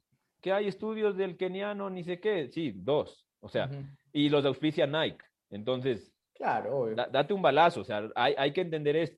Y de ahí hay que ser solo lógico, co- lo, lo que tú dices, Carlos. O sea, si yo toda mi vida corrí con mis zapatos normalitos, o sea, los de siempre, no sé, los, que, Sí. los que tengas. Pues Pero es que- viste que ahora todo el mundo se compra zapatos minimalistas. Los De ley te vas a, de ley, de ley te vas a lesionar, o sea, y no sé si un Aquiles exactamente, pero algo te va a pasar, porque Claro. estás cambiando la mecánica de algo que no está, o sea, estás cambiando el volumen, El básicamente. ahí. volumen. O sea, el volumen, la carga, el volumen de la carga, claro. Así es, así es. Claro, o Ahora, sea, y uno de los es el y factores, ese es el problema. Por eso, cuando dijiste un buen zapato, claro, no, no, no, pero el Sí, buen no. zapato en atletismo, en atletismo, verán, estamos hablando Ahí de sí. atletismo y no y no de élites, Ujú. loco. De hecho, yo creo que el De- atletismo es el deporte de, eso- de esos que- manes que suben a la montaña porque sí. Eso es. Yo creo De- que el atletismo es el deporte que más mal lo hacemos, porque es el más fácil de, de practicarlo, ¿ya? Claro, porque no Eh, necesitas porque literal te levantas de la cama y sales a correr, porque esta Claro. es la idea de la gente de salir a correr, pero eso no está bien, ¿ya? Realmente lo único que se ha determinado, que lo único que se ha, te- se ha determinado es que la suela sea flexible o semiflexible y que tenga un alza de por lo menos 2.5 centímetros. Punto. Claro. Es lo único que se ha determinado, loco. Es lo único. Pero de ahí que cápsula de aire, que pucha huele a, a- a flores y que del color morado le hace más rápido, eh, cosas como esas no Bien, tienen vamos, a- vamos avanzando. Entonces, la primera, por ejemplo, primer caso, este, primer signo, podemos decirlo, si es que el paciente viene y me dice, comencé a correr de un día para otro, puede ser que tenga una Sí, tendinopatía activa. típico, típico, Segundo, cambio de- y pregunten, ¿has cambiado de calzado Típico. últimamente? típicas. También. Otro. Eh, me fui a correr a la montaña por mi cumpleaños porque soy un marica en shortcito. Tipicazo. Tipicazo. Eh, otra, cambio de, cambio de terreno. Cambio Esa de es terreno, otra. correcto. Sí, sí, sí. sí, Ah, completo. otra que pasa a lo bestia también, y ahora que están volviendo a los deportes la gente. Ajá. Vea, cambió de entrenador, cambió de preparador físico. Sí, ¿sabe qué? Estamos con un preparador físico nuevo que nos está rompiendo. No les digo que el preparador físico es una bestia, porque ni siquiera le conozco, pero claro, les cambió el volumen a las personas que no estaban Claro. acostumbradas. Entonces, ese es otro factor típico, típico, típico también. Y e- eso, eso también lo vamos a encontrar en todas las tenopatías. Recuerden Así es, eso. Así es, así Este, es, así es. Pruebas, aquí sí, pruebas, no se me, o sea, yo no me acuerdo ni utilizo ninguna. eh, más que nada, ahí sí, sí me baso bastante en la clínica del paciente. ¿Pruebas que se te ocurran, Andrés, a ti? Eh, igual, todo unipodal, en apoyo unipodal y en extensión, porque en, eh, O sea, en extensión de rodilla, ¿ya? Eh, Ya. En extensión de rodilla, de pie, básicamente. En extensión Sí, de rodilla tiene un nombre, de hecho, pero no me acuerdo, la verdad, yo soy malísimo para los nombres de las pruebas. Pero en extensión, de, en extensión de rodilla, el paciente de pie, unipodal sobre el tendón que duele, o sobre el pie que duele, mejor dicho, y lo que hace es sostener y sostener y contraer en, una, en, una, en un step, ¿ya? Ujú. Eh, básicamente eso, y de ahí básicamente la clínica. O sea, la clínica. Ahora, ¿Verdad? Ahorita, sí, eh, en, en la- en ahí. tendones, eh, y este es, otra, este es otro signo interesante, duele al momento de iniciar la actividad y de Ay, ahí qué bruto, suele sí. pasar el, Sí. el dolor. Esto, esto te dice, "Ah, sí, me duele, pero ya me caliento y me deja jugar. Correcto. Brother, te está Sí. diciendo, te Sí. está diciendo, ¿ya? Eh, y algo, un factor de riesgo para estas tendinopatías de Aquiles es persona que haga trote en cualquier terreno, que tenga, y esto ya se ha visto en las tendinopatías de Aquiles, en la última revisión que sacaron, que tenga el calcáneo eh, evertido, loco. Eso sí es Ah, un factor de riesgo, loco. Factor de riesgo, no irán a decir, y ahora entonces todos los calcáneos divertidos dan tendinopatías de Aquiles. Y menos aún, puta, si hay algún terapeuta verbal que diga, entonces le, Hay que le virar. quito esa versión.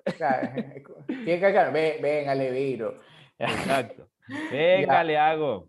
Este, Dale, ¿qué más? ya, eh, eh, eh, ya, entonces ya hablamos de quiénes son los que se lesiona, diagnóstico, eh, el tema de car Y sabes qué, eso nos habíamos olvidado de decir, y bien que lo traes ahorita al final. Siempre, siempre, siempre las tenopatías van a decir, con me duele al inicio y me deja de doler. Siempre, siempre, Así es. siempre, siempre. Bien. Así es. Eh, eh, eh, ah, ¿y te acuerdas que te, te comenté? Y esto aquí sí, creo que cuando te pregunté no, no sabíamos. Hay que diferenciar entre una lesión de tendón. En Aquiles sí. Ajá, de lesión y peritendón. Y lo que, eh, habíamos- lo que yo había escuchado y te había preguntado es cómo diferenciamos eso de cuándo es una lesión de tendón y de peritendón. Y justamente era de, esta, Y- de la actividad. Exacto, que en la, ten- en la actividad todavía se mantiene e incluso aumenta. Cuando aumenta, es. ahí estamos hablando de una lesión de, de peritendón, De y ahí- peritendón. Y, la carga tiene que ser muy, muy bajita. Sí, Eh, eso te iba a decir, eso te iba a decir. Déjame, A ver, a ya le estoy ver. bajando, Bruno. Ya Eh, ver, no, no sé por qué no lo puedo, no lo puedo callar. Lo voy a hacer Ya. rayar a ¿Por qué no todos. lo puedo Dale, desactiva tu... tu ¿Lo sigo escuchando? Ya, No sé por qué lo sigo escuchando. ya, ¿Ahí? ya, ¿Ya? ahí está. Dale. Bien. Ya, ahora, lo eh, que hay que entender de los, de los Ah, ahí sí es bajar cargas. No, no, Sí. ahí realmente tienes que bajar cargas, darle reposo sí. relativo, ¿no? Pero sí tienes que bajar cargas. Ahora, es que ahí sí veni- venimos otra vez contextualizarlo al paciente. Si mi paciente es un maratonista, bajar Total. cargas definitivamente va a ser eh, correr o trotar por intervalos. así es. O sea, Así si es. estamos hablando que mi paciente maneja unos volúmenes ridículos, vamos a, o sea, que salga a trotar poca distancia a un ritmo suave, va a ser suficiente para tener un reposo relativo. Y ojo, y aquí en el tendón, yo creo que en todos los tendones, cinco minutos para terminar, vamos a, a- a siempre estar en este tema de probar y errar. y Sí, siempre, sí, sí. siempre, al momento de probar los ejercicios y la carga, tenemos que primero, a mí me gusta apuntar a lo más bajito. Y si el paciente me dice, no, es que está muy fácil, esperemos nomás, Ujú. al día siguiente, me, y siempre les digo al final, diga, dime cómo te sentiste al día siguiente, ¿amaneciste con dolor, te dolió o no? Entonces, si es que el día siguiente me dice, no me es. dolió, no siento ni siquiera el esfuerzo físico, ok, al día siguiente lo cargo un poquito más. Y esto, o sea, no va a haber dosis exacta y perfecta para cada Así paciente. es, así es. Hay así ciertos es. estudios que te dicen del peso corporal. Sí, eh, pero no hay, no la hay.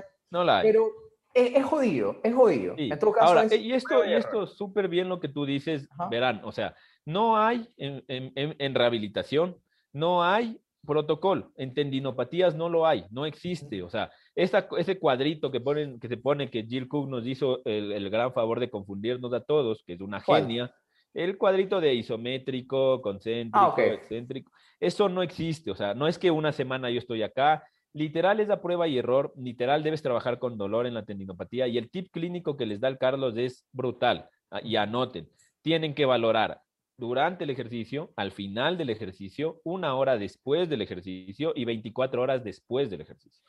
¿Por qué? Ajá. Porque ahí tú vas a entender que si, si todas esas, el paciente mantuvo su dolor basal o incluso disminuyó su dolor basal, perfecto, le puedes seguir dándole más carga. Pero después de entre, ah, eso sí hay estudios, de entre 24 y 36 horas después, Después del mínimas, estímulo. después del estímulo. O sea, si yo le tengo lunes al paciente, brother, no se te ocurra llamarle el martes. O sea, Claro. ¿Para qué le vas a llamar el martes? ¿Ya? Eh, y de ahí, justamente esto es lo que hablamos y por qué es un ensayo error. Porque les estamos diciendo, primero que las tendinopatías en su gran mayoría son por el exceso de volumen, o no, por la mala carga del volumen. Espérate, tres minutos para terminar el tema de Aquilio. Ejercicios específicos para el, para el Aquilio. Ah, ya. eh, ahí sí, carga gemelos con extensión, carga sóleo con flexión, ¿ya? Y carga intrínsecos de pie, ¿ya? Básicamente. Perfecto, básicamente. Y eh, aquí sí, eh, con, con Andrés, no por el tema de evidencia, y repito, no es un tema de evidencia, sino por tema de experiencia con los pacientes, ¿ya? Y no quiero que en malinterprete diciendo, porque a mí me funciona, lo recomiendo. No, simplemente los pacientes en mi consultorio, y no sé qué tal te parece a ti, cuando los pacientes están haciendo un excéntrico en fase inicial, ellos mismos dicen, es que como que me alivia, siento que me estira. Si es que ellos dicen que siento que me estira y me siento mejor, empiezo con excéntricos, pero no hay evidencia que me dice que primero tengo que empezar con excéntricos. ¿Ya? ¿Por qué? Porque sabemos que al momento de hacer un excéntrico estamos elongando el tendón en carga. Entonces, es. obviamente va a sentir que se le estira y va a sentir, o sea, no es que directamente va a sentir un alivio, pero va a sentir algo, a diferencia de que esté haciendo solo carga. Así Entonces, es. Eso también trabaja la parte de la expectativa del paciente, no es que Total. Trabaja un cambio metabólico y por eso, Y- y de o sea, ahí- yo lo digo por lo que pasa acá en el consultorio, no sé qué tú opinas, Andrés. No, sí, sí, es que verás, todo esto pasa y todo esto, eh, como les digo, esto es súper corto, pero básicamente para que de ahí se vayan a leer, uno debe entender varias cosas en las tendinopatías. La una, el manejo de palancas y la otra, el manejo de fuerzas, brother. El tendón recibe cargas de compresión, cargas de tensión, cargas de cizallamiento, cargas de torsión. Si tú no entiendes eso, definitivo, y por eso es que todos los estudios, los que hacen concéntrico encuentran alivio, los que hacen excéntrico encuentran alivio, los que hacen isométricos encuentran alivio, comparan entre todos y ninguno es superior. Pero es porque todos tienen cargas y formas distintas de generarle tensión al tendón y eso es lo que debemos entender. ¿Ya? Ahí está el tratamiento básicamente. Y de ahí, insisto y que quede grabado, para mí, en la mayoría de pacientes de tendinopatías, en mi consultorio, o sea, en- dentro de- del grupo el que yo manejo, muchos son metabólicos, muchos, porque estoy en Ecuador, brother, y yo no trabajo con el deportista de alto rendimiento que se va a los Olímpicos. Yo les estoy diciendo eso, o sea, extrapolen a cada, a cada, a cada uno, ¿ya? Bien, eh, eso lo hicimos, Andrés. Muy bien, muy bien. Hasta antes que suene el reloj. Nos quedan 14, 13, 12. 11. Perfecto. Y ahora sí preguntas. Ya, ahora sí, aguántame un rato, déjame ir a ver agua que estoy seco. Ya. Gente, vayan preguntando ahí, los voy a dejar un ratito con Andrés, voy a ver agua y regreso con ustedes. Dale, dale. Y ya empiecen a anotar sus preguntas, gente, que ya que venga el Carlitos y empezamos. Y claro, si alguien quiere aparte aportar cosas más, ya saben que, que es bienvenido. Y si alguien quiere incluso eh, sumar artículos o proponer más autores eh, o compartir algunas experiencias, ya saben que todo es bienvenido. Vamos a ver, danos un ratito, que ya volvemos con las preguntas.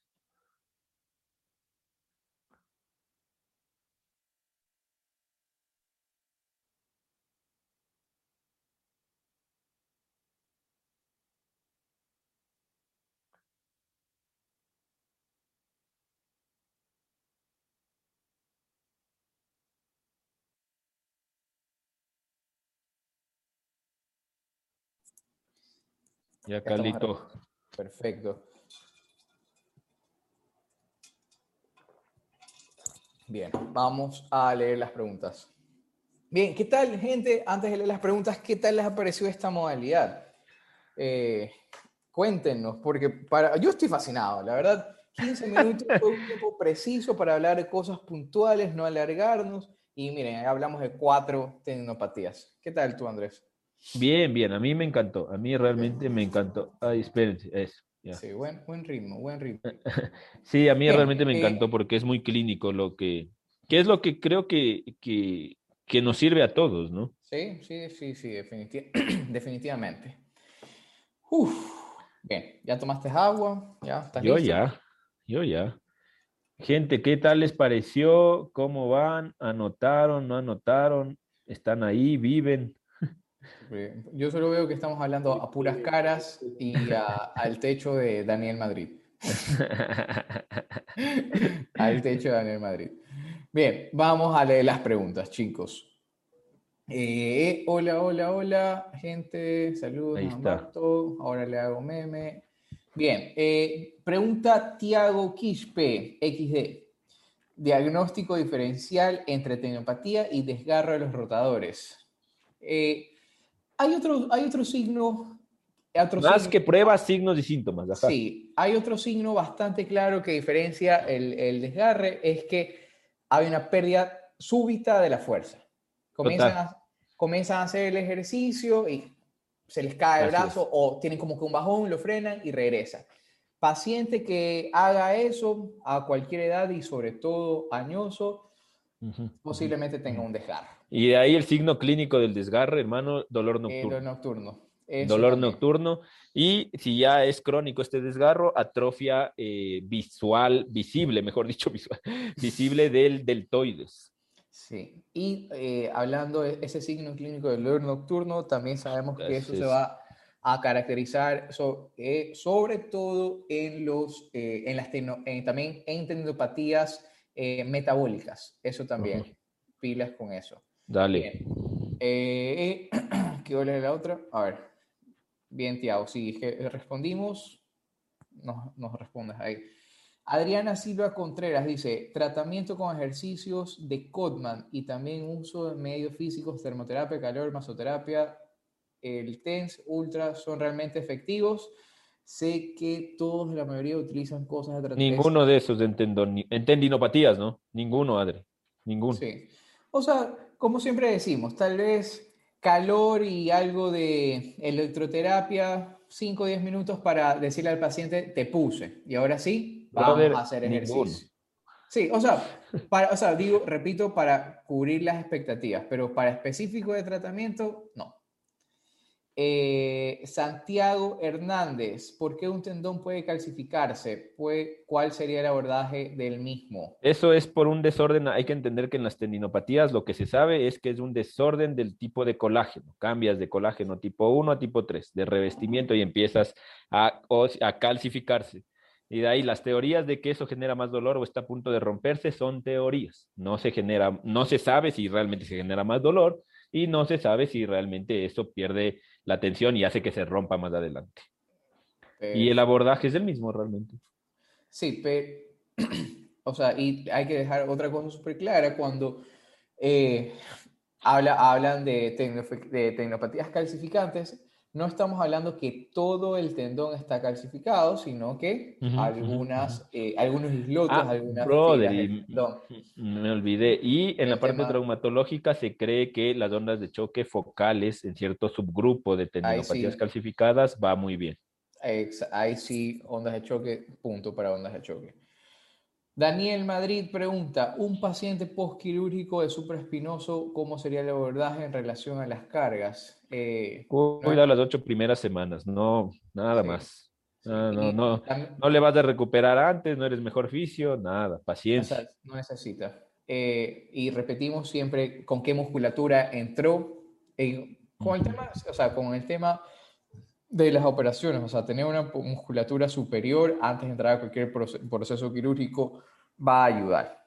¿ok? Así Esto es. no solo para eh, abordaje. En general. Ajá. Lisette, Si el paciente de más de 50 años en las pruebas diagnósticas sale desgaste articular, se puede seguir los mismos procedimientos que mencionan. No sé qué pruebas eh, diagnósticas ah, dicen de desgaste articular. No, Dice, a ver, dice... Si el paciente... Sí, o sea, realmente el mismo procedimiento, pero hay que entender que el dolor y la evolución de este va a ser mucho más, eh, mm, con un pronóstico más reservado, básicamente. Y va a depender de la edad si es que entra o no a cirugía, pero si el paciente tiene una lesión cartilaginosa, es Ujú. joven y es funcional y hace un deporte overhead, básicamente debería terminar en una cirugía. Bien. La- y el objetivo ahí sería prolongar, o sea, no prolongar, hacer que esa cirugía sea lo más lejano posible, ¿no? Si es que obviamente el paciente no puede cambiar Totalmente. actividad, ¿ok? Y importante ahí los objetivos de la rehabilitación. Así es. Mayra Espinosa nos dice, buenas noches, ¿qué banderas rojas consideramos en adultos mayores con dolor de hombro, sobre todo dolor nocturno? Gracias. Otra bandera roja, aparte de la, o sea, la neu- neuropatía, eh, artrosis eh, cervicales, problemas cervicales, que tampoco serían banderas rojas, No, ¿no? no, eso te iba a decir. Eh, eh, en adulto mayor, Ujú. la verdad, o sea, el adulto mayor, si no está consciente neurológicamente, para mí es una bandera roja, pero no sé si está descrita en la teoría, pero realmente en adulto mayor y hombro, el dolor nocturno, yo lo, y- de hombro, ¿no? Estamos Ujú, de hombro, sí, el hombro. Eh, es un signo típico de, no de una bandera roja, es un signo típico de un desgarre, y de un desgarre a veces incluso hasta masivo. Entonces, Claro. pero de ahí tener una bandera roja, las banderas rojas en general musculoesqueléticas, pérdida de peso in- instantáneo, en muy corto plazo, cambios de humor, falta de motivación, eh, fiebre, cosas como estas, son banderas rojas en general, pero de ahí en el hombro, mm, Sí, eso- no, no. el dolor nocturno en un anciano, dolor de hombro, es medio típico para el desgarre realmente. Claro, no, o sea, no es una bandera roja, Ajá. pero importante tenerlo en mente, sobre todo estas tenopatías metabólicas o desgarres. Eh, Diana Mora, buenas noches. Un desgarro del manguito rotador puede causar capsulitis adhesiva si es que el paciente deja de hacer actividad prolongadamente, eh, puede generar y si es que el paciente tiene Así algunos es. factores O sea, que lo, lo que te va a causar una capsulita adhesiva es que no te muevas, Claro. independientemente de la lesión. Y obviamente también recuerden que ya tengo dos en racha que existen las capsulitis adhesivas idiopáticas. Claro, de hecho Ok. son la mayoría. Ajá. Y, y el diabético, brother, 66% de personas diabéticas con capsulitis adhesiva. Entonces pilas ahí, Dayana Mora, con eso. Preguntar si tu paciente tiene diabetes, si es que la está manejando bien, cómo está su Así alimentación. es, así es. Eh, Daniel Madrid, y por favor si podrían compartir artículos relacionados con el manejo de la terapia manual. Carlitos, vos eres el duro de la terapia manual. Son pies huevadas. No, mentira. Dale, Eh, dale, dale, no, dale, dale. No tengo, realmente no tengo. Andrés, no sé si tú No, tengas. Corea, no es, esa no es una pregunta ya, pero ya vamos a- a darle artículos, dale. Eh, Christian Spin le faltó, siento como frío en el hueso. Ah, bueno, refiere. esos, dale, dale, dale. Son algunos signos, síntomas que seguramente. Bien. Eh, Las preguntas, las preguntas. Eh, eh, eh, Daniel Madrid nuevamente, en, la en relación a la epicondinopatía, cuando el paciente no realiza un ejercicio no de ocio ni de alto, no de ocio ni de alto rendimiento y le duele la zona del epicóndilo lateral, se puede presumir que el origen del dolor puede ser el origen de origen radicular del cuello, a nivel del cuello, las técnicas de aerodinámica sirven.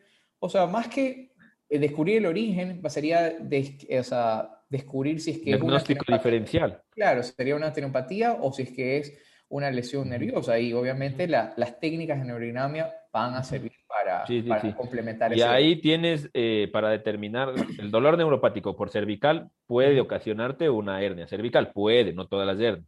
Ujú. Entonces ahí tienes las pruebas de y las que se pero- aplasta la cabeza, que no me acuerdo cómo se llama. ¿cómo se llama? Y La la que de descomprimes y la de la que haces descompresión y la que haces compresión. extracción.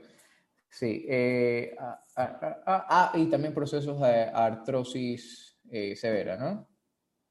Ajá, sí, sí, sí, total, Eso que ta- también puede generar. total. Eh, Daniel Madrid, ¿qué son las licas? No sé cómo No, se no, no, explicas. Aplicas. Eh, nada, Ah, ya. son, todos tenemos plicas, pero la pendejada es que a veces se vuelven sintomáticas y básicamente de un revestimiento eh, que uno tiene de la parte capsular, nada más. Bien. Dale. Daniel Madrid, nuevamente, gracias Daniel, por tantas, ¿Quién fue Dale. por tantas preguntas, ¿todo bien? En caso de, eh, en, en qué eh, en el caso de dolor de epicondilios, que es, eh, que estoy leyendo horrible, en el caso de, la, la dislexia me tiene mal, en el caso de que el dolor de los epicondilios sea de origen eh, radicular en el cuello, ustedes, según su experiencia, se debería realizar un entrenamiento de la musculatura inspiratoria mediante dispositivos de membrana que ofrecen esa resistencia. No tengo ni idea de lo que Ni idea, ajá, no, no, o sea, ni siquiera para decirte sí o no, ni idea. Sí, sí, sí, sí. La, la verdad es que Yo a, la, a, a grosso modo no encuentro relación, pero ni idea, no, no sé, no sé. sí, ahí sí. ¿Qué más? Sí, o sea, por el tema de la compresión, tal vez. Ajá. O sea, no, pero bueno, X, no, no, no te podemos responder esa pregunta, Daniel. Carlos Andrés Pa- Pazmiño nos dice, las plicas son pliegues dentro de la membrana Con las cerebral". preguntas. Oye, Chucho, tú también tienes el chat ahí para que. Fernanda, Fernanda Abril, embarazadas o postparto, analizar el juego de la prolactina eh, y neurodinamia, ¿qué tan recomendado? Me vuelves a decir y te saco la chucha otra vez. ¿Qué, qué Dale, qué tan recomendados son las ondas de presión radicales en epicondiliopatías? Ondas de presión radicales, de ondas de Ah, las presión- radiales, pucha madre, sinceramente, la muy poca evidencia y clínicamente las en el peor sitio que nos ha ido, la verdad. O sea, no haga. Bien. Cristian Spin, ¿qué opina de la propiocepción? Todo es propiocepción. Sí, coger la pesa, todo.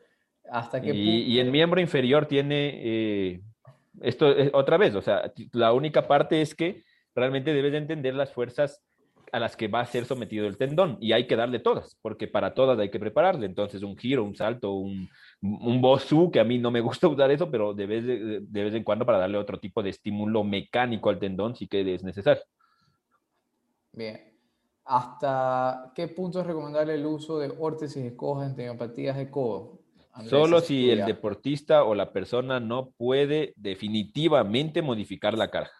Bien. ¿Y cu- cuál era la órtesis específica? Repítenos el nombre para todos. El strap, así se llama. El strap. Perfecto. Eh, ¿qué factores inciden mayormente en una epicondilopatía, eh, la cual llega a ser calcificante a pesar de ser tratada? Eso sí, cambios metabólicos, definitivamente, procesos metabólicos.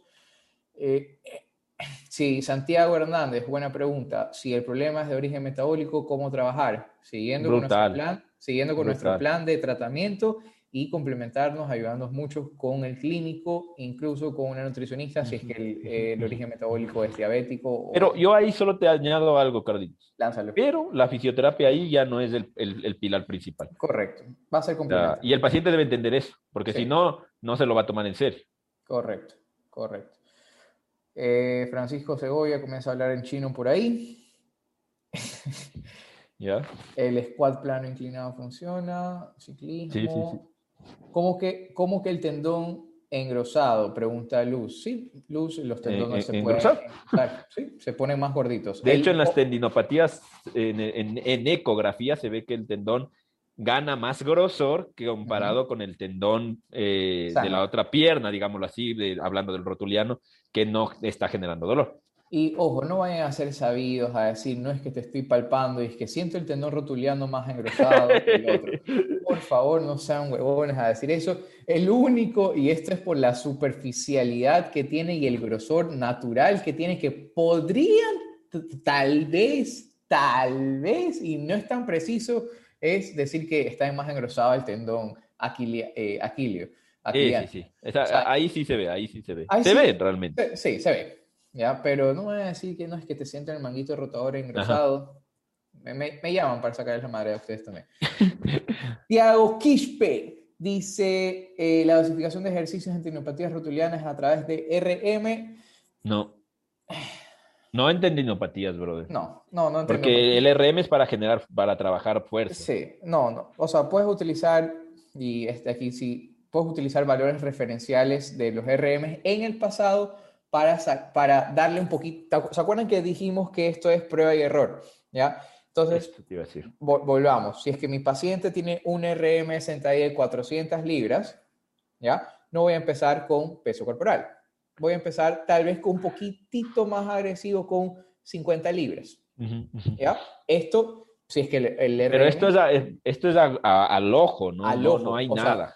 el Pero el RM tendón trabajas con dolor, pilas con eso. Sí, eh, el RM nos va a servir como un valor referencial. Tampoco queremos que el paciente trabaje con un dolor extremo es, y por eso es. tampoco les digo que si tiene 400 libras, entonces lo cargo con 200. Ajá. No. Brother, y la mejor manera de dosificar el ejercicio en, una, en un paciente con tendinopatía, coge un papelito y diga, vea, yo lunes le trabajé esto, perfecto, no le dolió el martes, perfecto, el miércoles le puedo subir a estas cositas. Y, Ah, el miércoles le dolió, entonces le bajo el viernes. La mejor Y- dosificación es esa.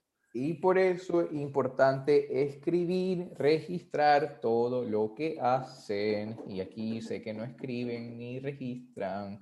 Así que pilas. Dale, dale. Fernando Abril, considerar antecedentes disfuncionales lumbosacros. Ninguno. Eco. Shirley Mora. ¡ja, ja, ja, ja! Bien. Francisco Segovia, según evidencia, el factor de riesgo en el calzado de los corredores se, se lo pone en segundo plano. Eso dice Andrés, se la dedica. No, En comparación. Te la dedico. Dale. en, en comparación con las altas demandas de, de, de sobrecarga excesiva en las horas de entrenamiento que se le da en la terapia aquiliana. Eh, se puede prevenir o identificar ruptura o identificar rupturas de tendón de Aquiles. Bueno, identificar una ruptura de Aquiles. Vamos, yo la puse en las historias. Ese muchacho no me sigue. Este feo. Justo, justo iba a decir que feo, Tiago. No lo sé. Tres, loco. El man Pero se- es que estamos con se- un cazote ahorita. se, se esforzó para hacer esas historias. Tú sabes que al man le cuesta. Ven las historias. Sí, la plena, puta madre. Yo no tengo ni tiempo, ¿eh? Y- Ah, Pero no, cuesta. no, ya fuera de chiste. Hacer una, eh, diagnosticar clínicamente una ruptura de Aquiles es sumamente fácil, muchachos. Aplasta. ¿ya? claro. Porque el, pero fácil no por el sentido de, de, de- no, no, o sea, como muy, como simplista, ¿no? Sino de Sí. que los signos son muy claros, a eso Claro. me refiero. Correcto. ¿ya? Y- Prevenir, ¿no? No, No, o sea, podemos pre- no prevenir, disminuir el riesgo de lesión Eh, manejando ¿has un buen... aprendido? He aprendido, dice. Eh, ya se me fue la idea. Era dosi- dosificar las cargas del entrenamiento. Esa es la única forma de disminuir. Y para todas las lesiones. Uf. Dale. No, mentira. Luis Arios- Ariosto. Cuando existe ruptura miotendinosa y no es tratada correctamente, se trata, tiende a progresar de una tendinosis y se asocian más factores metabólicos. Gracias. O sea, una ruptura no tratada, Luis, ¿te refieres? Eh, ¿Entendiste ¿Cómo? la pregunta, Andrés? No, ahorita estoy leyendo porque no entendí. Cuando Cuando existe una, existe- te- una una ruptura miotendinosa Ajá, no ajá. tratada correctamente o no se trata, tiende a progresar una tendinosis o se asocia más a factores metabólicos. Eh, O sea, que está hablando del, del ciclo de la lesión. Está hablando, seguramente está hablando de la parte eh, del, del Aquiles, porque hay una unión miotendinosa que suele desgarrarse frecuentemente Ujú. Eh, y, es un, y se lo de- considera como un desgarro muscular, ¿ya? pero es en la zona miotendinosa. Esto no es quirúrgico realmente, eh, es con tratamientos conservadores, eh, pero él dice que, sí, o sea, nos pregunta que si eso no tratado podría generar una tendinopatía de Aquiles. O sea, eso es lo que yo No. entiendo. Y no, no, realmente no, no, no, no siempre. O sea, O sea, podría haber relación, pero no asociación, básicamente. Alguien está con su micrófono prendido. Soy ¿O yo. Eres tú, ¿Eres tú con tu camiseta? Álzate el micrófono. pues, Con mi cap-. Ah, perdón, disculpa. Gracias. Ya, este, no, no, no específicamente, pero o sea, si es que hay una, hay una ruptura, obviamente las otras fibras del tendón van a comenzar Ah, no, a no, mira, ya, ya, nos, ya, nos, ya nos aclaró. Dice, me refería a una tendinopatía, o sea, crónica, degenerativa o recidivante, Ajá. esté asociada a una posible ruptura, a eso sí. Eh, hay poca evidencia de que sí podría pasar eso, porque pierde, eh, pierde tensión el tendón, sobre todo en Aquiles. Eso, eso Ujú. pasa mucho en Aquiles, porque pierdes la tensión y, y claro, tú no generaste, qué sé yo, un buen tratamiento, o el paciente no se atendió, no, no solo es culpa de, de- siempre de la, la parte El médica, a veces, o, o el paciente no, nunca hizo caso, Nunca qué fue, sé yo. claro. Entonces pierde tensión y, pierde brazos de palanca, pierde fuerza, por supuesto. Entonces podría, si el paciente está generando, ha sumado a otros factores de riesgo y sumado a cierto tipo de deportes, sí podría ser un factor de riesgo, sí podría serlo. Sí, y o sea, vamos viéndolo así de sencillo. O sea, tenemos un tendón, el tendón se rompe en una parte, esta parte va a tener que cumplir la función de todo lo que era el tendón antes. Entonces, tenemos que bajar las cargas y hacer que lo que queda del tendón comience a cargar poco a poco, y por eso es que sucede el engrosamiento, porque Así es. obviamente comienza a tolerar mucho más cargas para adaptarse a la cara que ahora está recibiendo. De que se... Dime. Ya, pues ya vamos, ya 10 y cuarto. Ah, ya. Chicos, bien. Oye, y, y- y- y esto pilas porque eh, aquí nos, bueno, le responden a Mayra y esto también pilas con el dolor de hombro y las banderas rojas. Acá leí de Carlitos que dice, eh, ¿dónde estaba? Así Espérame. es. Ya te quieres ir y quieres.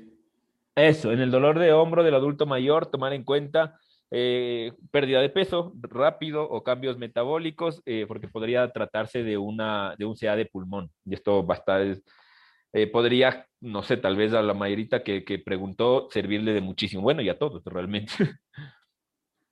Ah, sí. Bueno, bueno, eso es el tema de, la, de, la, de las banderas rojas, ¿no? De...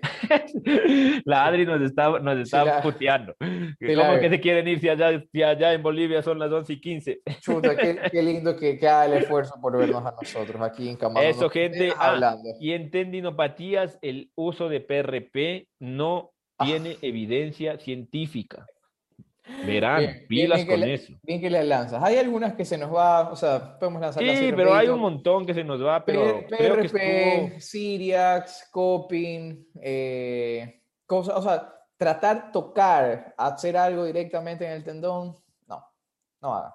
Pero bueno, ya es hora de ir a dormir, en mi caso ir a comer. Entonces, chicos, prendan todas sus cámaras. Muchas gracias por estar aquí con nosotros. Yo lo he disfrutado un montón, ni siquiera me di cuenta que eran las, on- las 10 y 15. Pero nada, ya a- al joven Andrés lo están esperando en la casa. Oiga, no, pero bien, bien, me gustó, Sí. me gustó. Espero que les haya gustado también, gente, y, y cualquier cosa Sí, eh, que puedan aportarnos. Y el grupo de. Telegram está abierto, ya no Láncelo. ahorita el chat porque no se, después no se va a leer, pero al grupo de Telegram se puede aportar todo. Creo que esta parte de tendones, como ustedes ven, no hay un consenso internacional. Eh, y como yo les digo, eh, nadie sabe más que todos juntos, así que creo que esto eh, es de ponerle el pecho a las balas, Carlitos. Estuvo brutal, me encantó, me encantó. Buena dinámica, buena dinámica. Bueno, prendan todas las fotos, déjenme parar la grabación ahora.